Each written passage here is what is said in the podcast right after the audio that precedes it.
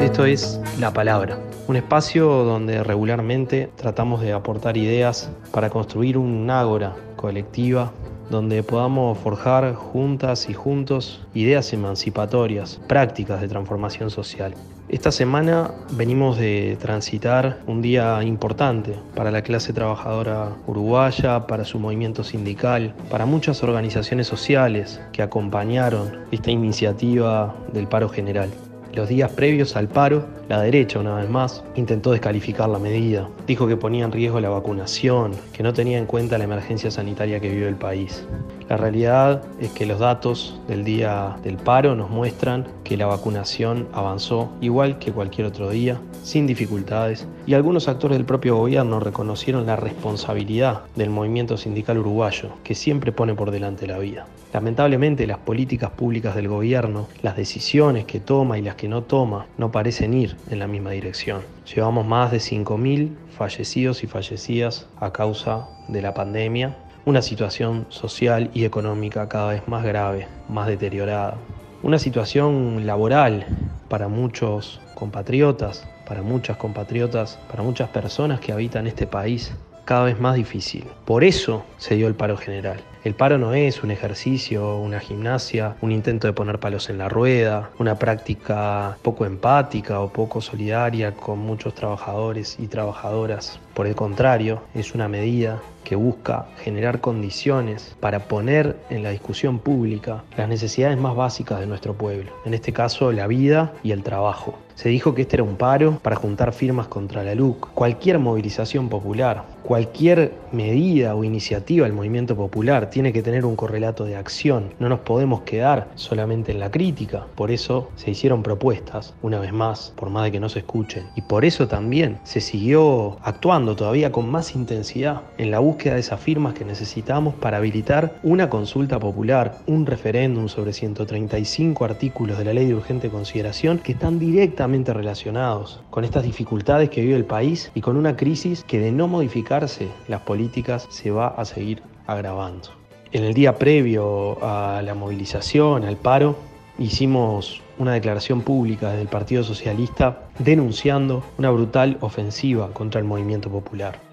La propia descalificación del paro es una parte, es un componente, pero ya estamos lamentablemente acostumbrados a que desde los sectores que expresan los intereses más concentrados de la burguesía uruguaya se descalifiquen las medidas del movimiento obrero. Pero pasaron más cosas. En estos días se creó en el Parlamento una comisión investigadora a partir del uso del instrumento de la licencia sindical por parte de un sindicalista en la educación. Nosotros decimos que el motivo por el que se creó esa comisión no es ese, porque para evaluar eso hay ámbitos competentes. El Parlamento en medio de una crisis enorme desde el punto de vista sanitario, económico y social, crea una comisión para estudiar las licencias de un sindicalista? Claramente no, como quedó dicho por los propios legisladores y legisladoras del gobierno, la intención es otra. Y nosotros decimos que la intención es desacreditar al movimiento sindical, es sembrar dudas sobre el conjunto de los colectivos colectivos organizados de trabajadores y de trabajadoras. Porque además no es esta la única acción en ese sentido. El propio día miércoles muchos cooperativistas se movilizaban reclamando por sus puestos de trabajo, porque en el vínculo con muchas instituciones del Estado, con gobiernos departamentales, con entes autónomos, con servicios descentralizados, con áreas de la Administración Central, aparece amenazada la continuidad de los convenios con las cooperativas sociales. Nosotros discutimos y vamos a seguir discutiendo todo lo que hay que hacer para tratar de perfeccionar estos mecanismos, para que el cooperativismo social no pueda utilizarse eh, como una forma de precarización del trabajo, para avanzar en formas más elevadas de cooperativización, de organización de los trabajadores. Hemos discutido sobre el propio rol del Estado en esto, sobre la necesidad de promover una fuerte gremialidad que avance en conciencia y en organización, pero nada de eso puede confundirse con los argumentos falaces que se usan para desacreditar al cooperativismo social y ponerlo en competencia con empresas multinacionales, con grandes empresas de capital, con el objetivo de desmantelar espacios donde los trabajadores y las trabajadoras se asocian libremente dentro de sus condiciones y posibilidades para generarse trabajo y para poder de esa manera también distribuir el ingreso que perciben.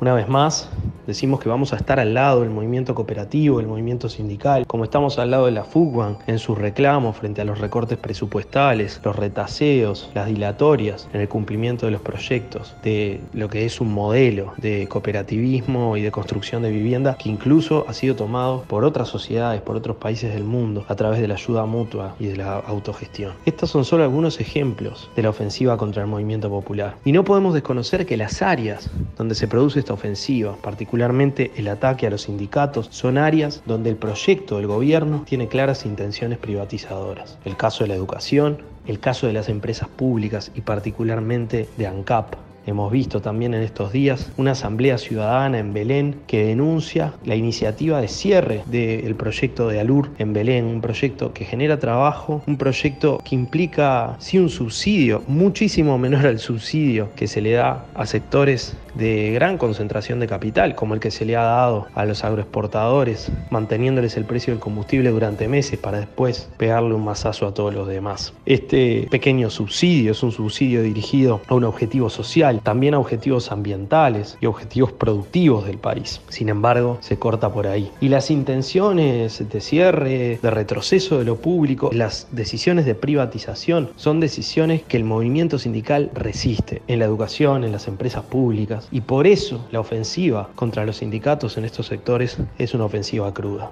En esto y en otras cosas, el gobierno demuestra una vez más que no quiere que nadie se le oponga, que no quiere que cumplamos nuestro rol. Se nos pide silencio, se nos dice que no politicemos la discusión sobre decisiones que el propio gobierno ha dicho que son políticas. Hemos escuchado incesantemente al presidente y actores del gobierno decir que, por ejemplo, en el plano de la pandemia, el GACH sugiere o sugería porque ahora lo despidieron, pero el que decide es el gobierno porque las decisiones son políticas. Y después resulta que si criticamos, cuestionamos o proponemos alternativas, como lo hemos hecho durante todo este tiempo, a esas decisiones estamos politizando algo que aparentemente no era político. Bueno, no se entiende, salvo que asumamos que al gobierno le molesta mucho que su blindaje, que el silencio en torno a sus decisiones y medidas se vea alterado por algo. De la misma manera que le molesta que denunciemos desviaciones éticas recurrentes que tienen que ver con el uso del poder del Estado en función de intereses particulares, de colectivos minoritarios y reducidos de la sociedad o de las personas de los propios gobernantes.